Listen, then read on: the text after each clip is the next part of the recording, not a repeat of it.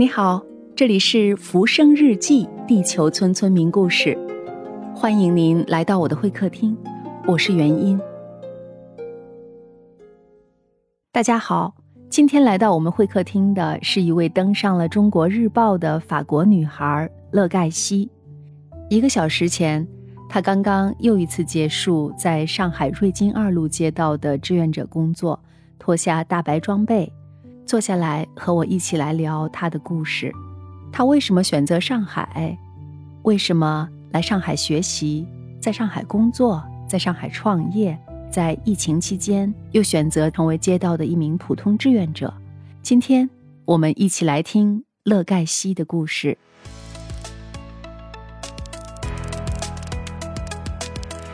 已经做了很久了，是每一次你都要参加吗？差不多。两天一次吧，但是因为这几天我们这边静默了，所以就是志愿者的工作比较多。像我们今天早上是那个风控楼要核酸，然后我们就是要对着名单，呃，给他们发那个 N95 口罩啊什么的。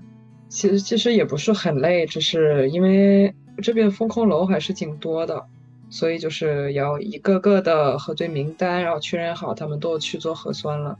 还挺顺利的，每两天都有一次进到楼里面去，对吧？最好是不要进到楼里面去，就是穿呃，如果穿大白的话可以进去，如果穿小蓝最好是不要进去，最好是在门口等他们。然后这几天因为我们这边静默了，基本上每天要一两次做志愿者，像比如说今天早上做核酸，可能今天下午要发物资了，嗯，这几天发的物资还是挺多的，而且是。就是一批物资可能就是不会同时都一起到的，我们这边可能呃早上来了洗衣液，呃下午就来了面啊或者什么，每天三四个小时，可能有时候多一点。工作就听起来还是很忙的，所以你这个街道里面有很多的志愿者吗？区委来分的，我们这边是是不算是一个小区，是那种就是整个马路都是老房子的那种。他这边的区委是分了好几块，就是从几号到几号是一个人来管，呃，一个工作人员来管。然后这个工作人员他可能会找四五个志愿者来帮他，但是因为现在我们有，呃，有一部分志愿者他们就在风控楼里面，然后他们就出不来，嗯，所以我和我的室友，我们可能现在是我们这边唯一呃还能出来的志愿者，所以我们可能就是忙的多一点。你的工作还是比较重的，因为像我们现在这个小区里面也是有志愿者在工作，但是大家就排的班，特别是一些送一些东西啊，这样就不需要每天都去。对我们这边，第一是因为就那种老房子，就是不太方便团购什么的，所以我们从来没有呃去送东西的这个工作，呃，除了那个政府发的物资。第二是因为我们最近也静默了，所以就是。反正就是不能叫外卖了，不能叫呃，不能买东西了什么的，所以就是呃，这这一方面的还是呃不太忙，但是核酸还有那个发物资的这个可能稍微忙了一点，但还还可以。你最开始想到做志愿者是怎么回事？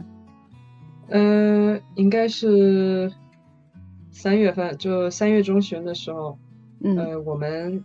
我和我的室友，我们看到第二天，呃，我们这个呃区委这边要做一个全员核酸，然后我们就觉得，那他们那边人也不是特别多，然后会很忙，嗯，然后我们就自己去区委问一问需不需要志愿者，然后当时他们就说很需要的，嗯，而且他们看我是个外国人，他们也说这样跟我们这边的外国居民沟通很方便的。第二天我们做那个核酸的时候，我主要是帮他们去叫外国居民，嗯，下楼，然后就跟他们解释要为什么要做核酸，要在哪里做啊，然后怎么申请那个核酸码什么的。因为已经做这么长时间了，那你觉得最开始的时候会不会更加困难一些？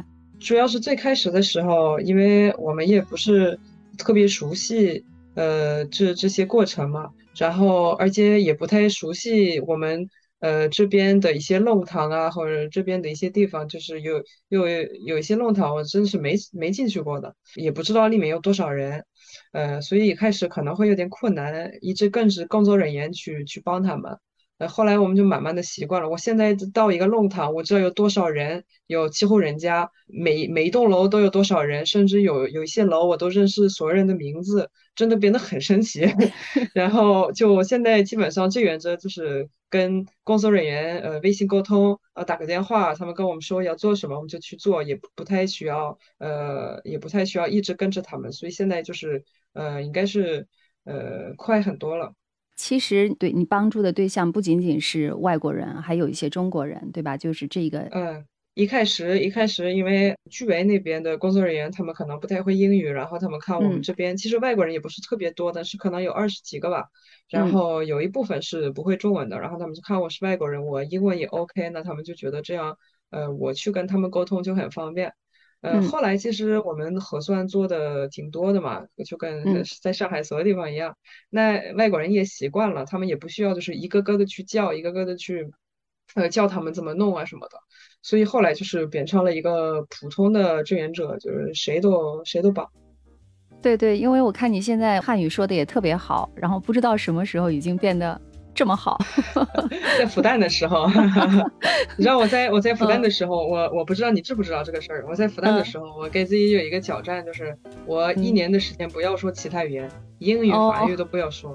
所以我当时我在复旦的时候，我一个也不能说一个外国朋友都没交吧，但是我就交了一些会中文的外国朋友，然后我们一起聊中文，然后不会中文的人，我基本上就是少接触一点。这样我就其实我也我我也忘记了我当时的中文水平是什么样的，反正我就是我感觉那一年我提高了不少。我还有一点印象，就是刚刚来的时候，肯定还是就是可以交流，但是呢会是比较慢一点。嗯，我当时也很很害羞，然后我很害怕，因为。我当时我的口音不太行，然后我就我特别我第一周来到复旦，我特别害怕我出去买东西我出去餐厅去点菜，我最害怕的是他们听不懂，然后我一周就吃了泡面，不敢出来。后来我就想了，我也不能一年一直吃泡面，然后我就还是出来了。但是后来变得慢慢好。但是我记得我们第一次见面的时候，我第一次去你办公室的时候，你给我了一张。我上次还跟我室友说了，你给我，你给我了一张，呃，要去，不是，是一张纸，然后让我去去什么办公室去改个章。啊，你当时跟我说要去一零一，啊，留学生工作。你跟我说 幺零幺要去幺零幺办公室，我当时不知道幺是一的意思，我懵了。我去了那个走廊，然后我看了所有办公室，我说幺零幺是什么意思？后来我又回来问你幺零幺在哪里，然后你就跟我说一零一，然后我就哦。那我中文是不是白学了？你刚才说你吃了一周的泡面，我感觉我好对不住你。没事，主要是当时太太内向了，然后太害羞了。嗯，就不好意思问，不好意思说。其实很多留学生他们会很大胆，就是因为食堂刚刚来的时候，还是会发现很多东西还挺好吃的嘛。就是不认识的话，就指这个那个。而且北区的那个食堂好像还还不错。挺挺好的，就是当时也是因为我当时来复旦之前，我是学中文学了，就从从那个初中开始嘛，嗯，所以我当时其实我在法国，我算是一个中文特别好的人，就是在这些不会中文的的人来看，他们觉得哇，你中文肯定很流利什么的。我想，如果我来到上海，然后我说中文有人听不懂，那我就感觉很很委屈，知道吗？所以我就还是想。对我还是想，那还是不说了，还是吃泡面吧。你刚才说你是当时是你们在雷恩的时候，你是班上成绩最好的，口语最好的，中文最好的。嗯，还行吧，就算我们班应该挺好的一个同学，因为呃，因为我记得当时老师说，我们这个大学它跟很很多其他就是中在国内的，还有在呃就在大陆的很多大学，还有在台湾的几个大学合作嘛。然后他一直说，复旦大学是我们合作最好的大学，我们就是要把这个名额留下给就是一个长期比较好的一个学生。所以当时我在能去复旦，应该是长期还可以的，然后所以压力很大。我们第一次在你之前已经有几届的同学来过，第一次雷恩的同学来，我我是非常吃惊的。哦，雷恩的同学离中国这么远，然后还能把汉语学得这么好。我觉得雷恩大学的老师都都特别特别优秀，他们不管是他们教中文的方法，还有他们就是把这个整个历史啊文化都就是一起教的，我觉得真的很很优秀的他们。那你在学校的时候还有什么呃印象比较深刻的事情吗？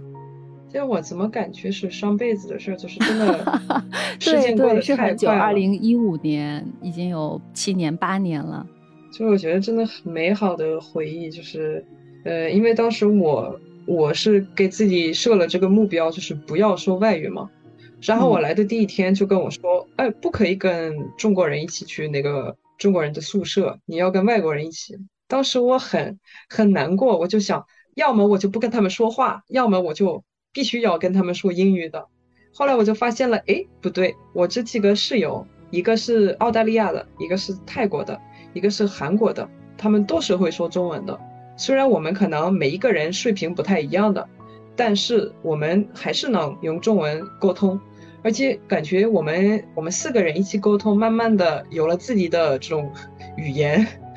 有时候就是其他人会听不懂的那种，就是把呃，后来我学了一些他们的一些什么泰语啊，或者是一些呃韩语，然后就是他们也学了几个法语的词儿，然后就都把它这些都都呃混在一起说，基本上这种中文沟通，真的很，我觉得提高中文很好的机会吧。其实我有点不太明白，你刚才说。嗯，就是不能进中国学生的宿舍。你的意思是说，你本来想的是和中国学生一起混着都住在一起，是吗？对，因为我不知道，我我不知我我不知道有时专门的留学生楼。对我，我是第一次第一次来中国上学嘛，我不知道宿舍是我可能只看过一些视频啊，我看哎他们是有宿舍的，然后是几个人在一个房间，我觉得哇，那我这个是一个提高中文特别好的机会。呃，然后后来我就我就来到这里，我才知道啊，其实有有中国人的宿舍，呃，还有外国人的宿舍，感觉哎呦，有点失望，我有点失望。后来，后来其实一点也不失望。我到现在，呃，应该都七快七八年了，我还跟我当时的这些室友还保持联系了。那有没有也交一些中国同学的朋友？因为可能会有一些时间在一起上课啊。有，其实当时因为我比较。害羞啊，所以感觉，而且每每一节课，基本上同学都不一样，不太不太好交朋友吧。当时我，嗯，但是在一些其他的课程还是交了一些朋友。还有当时我有一个有一个同学吧，他他应该是我学姐，他他以前在雷恩是我的汉语老师，然后他也是复旦大学的学生，他当时是在复旦呃读研究生的，就是我来复旦的时候，他也回来了。当时他应该是我最好的同学吧，就经常一起玩儿，呃，然后我是呃去年还是两年前他结婚了，然后我是他的伴娘。说到伴娘，我突然想起来，中国有一个传统是说伴娘做伴娘的次数不要超过四次。我已经 两次了。但是我觉得当伴娘真的很好玩儿，而且当时我去他他老家是山东的。呃，然后我们当时已经差差不多我离开复旦的时候，后来基本上没有没有见面了，但是一直保持联系嘛。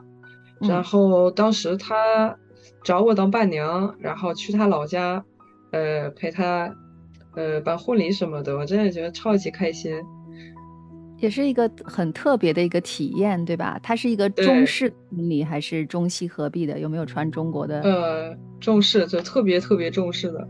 嗯嗯，特别传统，然后两个家庭都是很传统的家庭，然后嗯，就是从一开始到他家，然后那个老公要来呃将他带回家什么的，就是这真的很传统。我当时我真的一片糊涂，我也不太清楚我要做什么。有没有里面有一些呃场景啊，让你吓一跳？我印象特别深，有一个。我不知道是全中国的一个习俗，还是他们那边的一个习俗。她的那个她老公的父亲带了一碗面给他们吃，然后一直问他们生不生，生不生。然后他们要吃这个面是生的面啊，生面。然后他们要吃这个面，然后说生生生生就是生孩子的意思嘛。对对。就吃了一碗生面。当时我在旁边，对，我有点我有点懵。后来他跟我解释为什么有这个习俗，他们为什么就是有什么意义嘛。然后，我就哦，我懂了，我懂了。这个还真的，就是真的把一碗面吃下去了吗？还是就吃了一口？呃，就一小半吧，碗面，然后就上上面，然后就嗯。呃吃一口，然后说生，然后再再吃一口生，还生，继续生。对。对 对对，挺好玩的，可能是山东的某一个地方的这个风俗，就是在别的地方它也会有类似的这种寓意，什么早生贵子啊，会这样的，但不一定是要吃一碗生的面。后来后来我这对我这个应该是二零二零年。呃，差不多六月份去参加的婚礼。后来我去年二零二一年，我又又一个朋友结婚了，呃，然后又叫我去当伴娘，在宁波那边。他这个朋友的婚礼跟我去过的婚礼不太一样，因为他可能中西混合的一个婚礼吧。对。当时我就惊呆了，我就觉得你要传统一点。他跟我说，他的他的妈妈拿了那个新的那个红色的杯子什么的，要铺在床上。呃，然后我的朋友说：“哎呀，不用了，不用了，太麻烦了，就结束了。”就是我和他妈在铺这些呃杯子啊、双席啊什么的。然后他说：“哎，完了，乐乐，你你比我还中国人呢，我这些都不都不想干的事儿，你你还非要干。”其实红色在中国的传统中间是非常的喜庆吉利，嗯，但是你的你的朋友可能已经比较西化了。对他很西化，他他那个婚礼他也穿了。他穿了两套，就一套这种中国特别传统的，然后一套白色的这种公主裙，哎，婚纱。对，我觉得这样也挺好的，就照片多了。是一般这个过程中间就是会换几套衣服。嗯，对对对，好几套其实他两套是就可能主要有两套的，是中间的换了好几套，一直在我每次找他，他就去换衣服了。嗯，那你要不要帮他？喝几杯酒啊什么的，对对对，我后来呃跟另外一个伴娘陪她和她老公到每一桌，然后呃敬杯。你帮他喝了吗？我帮他偷偷的把红酒改成可乐。你是一个非常好的伴娘，很合格的伴娘。那你自己呢？你自己对爱情有没有憧憬？我。也还行吧，就我我有对象，然后呃谈了五年。我觉得我听“对象”这个词，上一次听也是听一个法国女孩说的，其实就是“对象”，这是一个非常传统的词，就是现在可能大家就是男朋友、女朋友，可能这样会说的更多。我就喜欢说的对象，或者是对，或者是 老伴儿，就是开玩笑的说的老伴儿。对对，老伴儿就是已经在一起很久了，老夫老妻了那种。我很想知道，就是你的家乡在法国是什么样，是哪个地方？我家乡是在法国西部的一个比较小，就是对中国人来说比较小的城市，对法国人来说应该也小，但是对我们那边来说是最大的城市。因为它是我们呃整个省，就是是是那个那个整个省最大的城市，但是人口只有五万。我以前以为我是来自大城市的，因为在我们学校有我们这个这个来自这个城市的人，还有一些来自一些小村，呃，我觉得他们是来自农村的，我是来自大城市的。后来我 我来到这里。有人问我，哎，你这个城市人口多少？我说五万。他说这不算城市，这是一个村。是雷恩吗？不是雷恩，不是雷恩。雷雷恩比我比我老家大一点，大，对，有大两三倍吧。我老家他的中文名字太长了，我老是忘记。哎，我忘了，他那个中文名字不太不太好听。但是是在也是在雷恩附近吧？从从雷恩开车可能呃。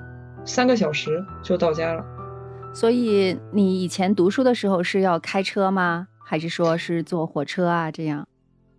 刚开始读大学的时候，我十七岁，我还没有驾照，嗯，所以我是坐火车去的。然后后来我十八岁，我十八岁哪天我就考了驾照。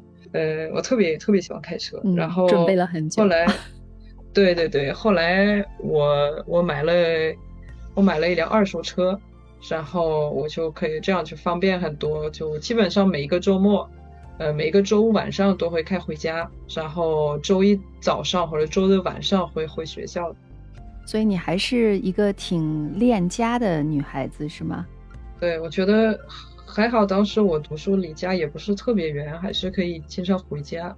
嗯，反正后来来到中国也没办法回家。哎，对我突然有点好奇，就比如说像法国的这种大学的生活是什么样的？跟中国的像吗？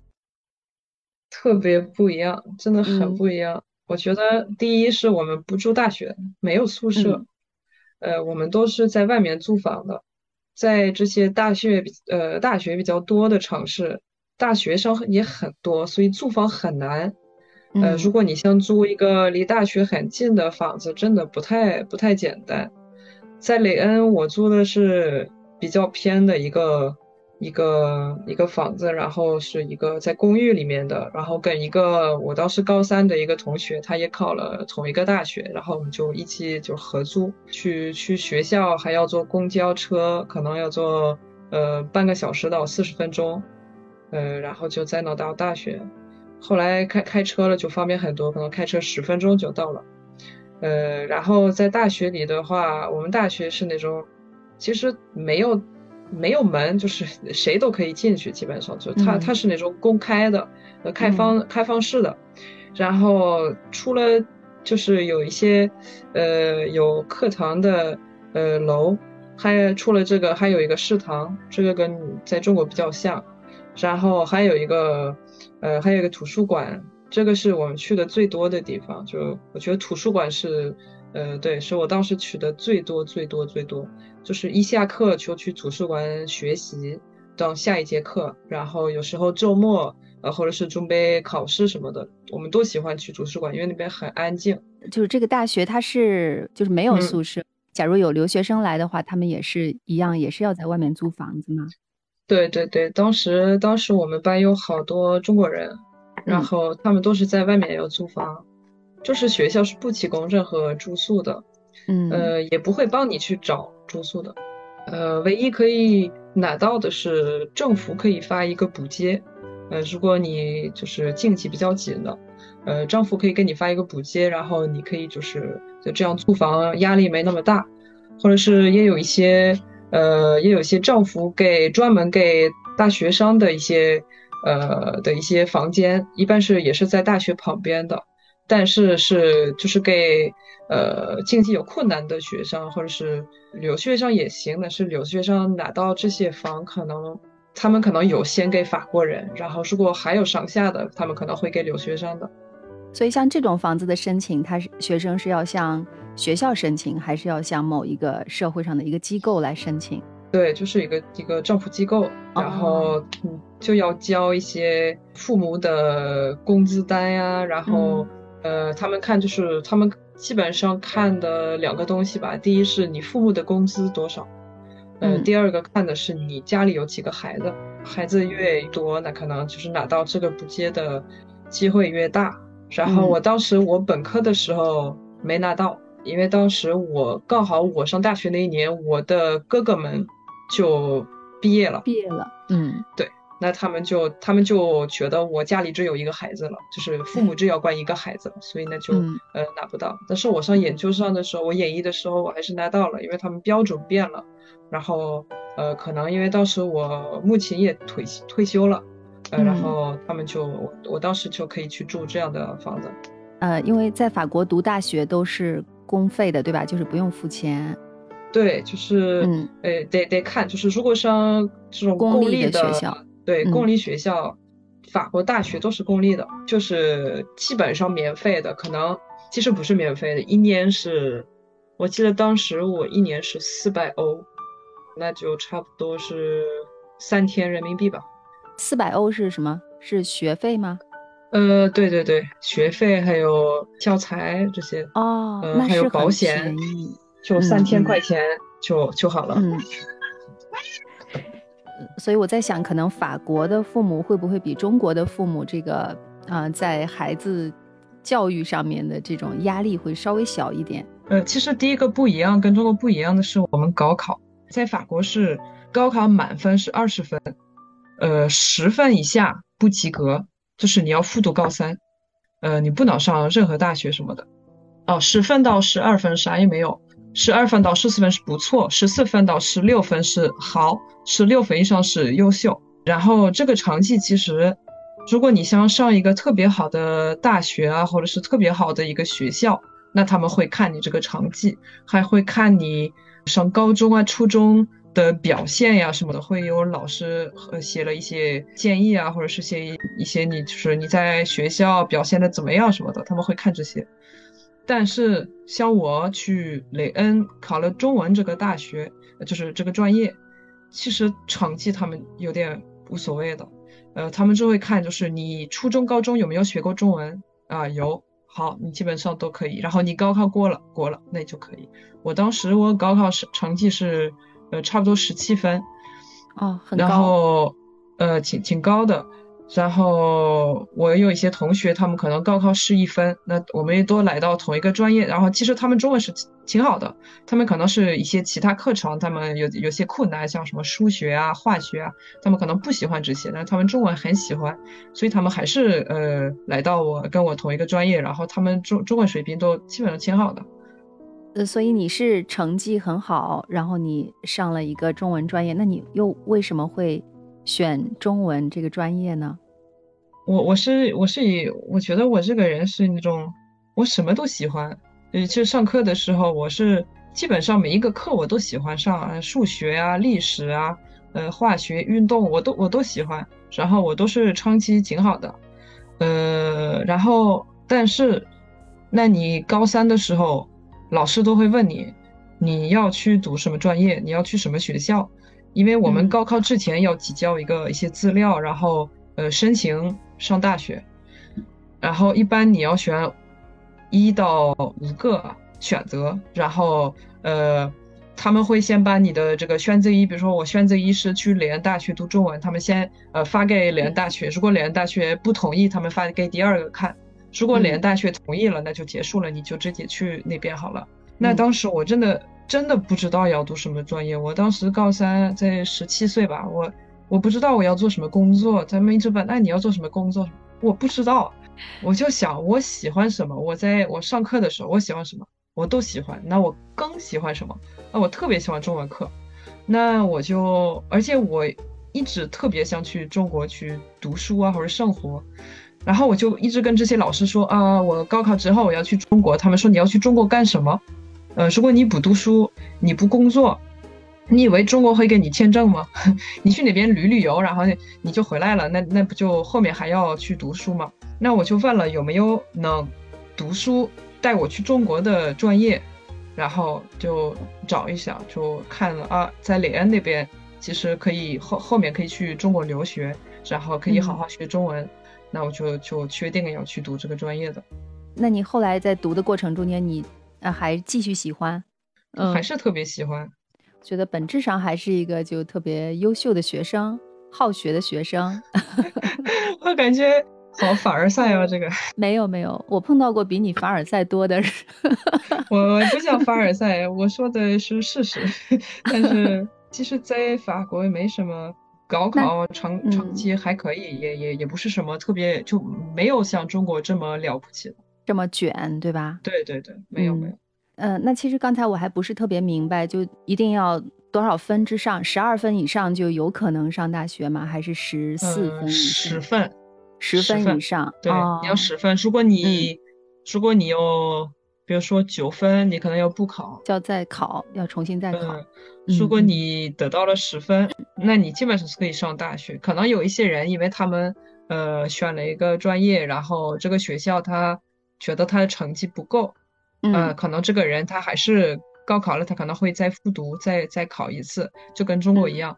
但是，嗯，如果你是想去公立大学，然后你想去一些呃可能呃没那么特别的专业，那基本上他们不会拒绝你的，因为这学生很多很多很多。呃，只有一些可能稍微难考一点的，像。呃，医学，呃，这个可能他们会特别看重，呃，数学成绩啊，还有化学成绩这些。如果成绩不够，那可能要补考，或者是有一些人，他们上大学之前，他们会再考一个学校，呃，用一年的时间准备那个呃上大学的那个考试，然后再去考。一方面是选择你喜欢的专业，然后选择不同的城市，因为有人会说法国的公立大学其实相差不是很多。嗯，我觉得是看专业吧。我当时中文这个专业，呃，我看了有三个大学是还还挺不错的。嗯，一个是在巴黎，巴黎那边房租太贵了。嗯，我父母让我去，他们说那边没办法，太贵，生活费太贵了。嗯，而且离家里也太远了。还有另外一个大学是在南特，南特离我家特别近，开车四十分钟就到了。嗯，但是他那个大学他是。呃，中文这个专业你不需要在高中或者初中学过的，他们是从从零开始。那我父母觉得我也是，就是觉得那这样就太亏了，浪费时间了。对，浪费时间了。嗯。然后雷恩这个大学，它离我家也不远，呃，水平也挺高。然后他就是上这个中文专业的人，他们必须要在至少高中或者高中和初中是学过中文的。那你到了中国之后呢？你后来又选择呃，在在上海待了一年，你又接着又继续读书，之后呢，怎么会又想到再到上海来创业？当时可以讲讲你这个故事吗？可以。感谢您的收听，下一次我们继续请法国女孩乐盖西来分享她在上海的创业故事。谢谢您，我是袁音，再见。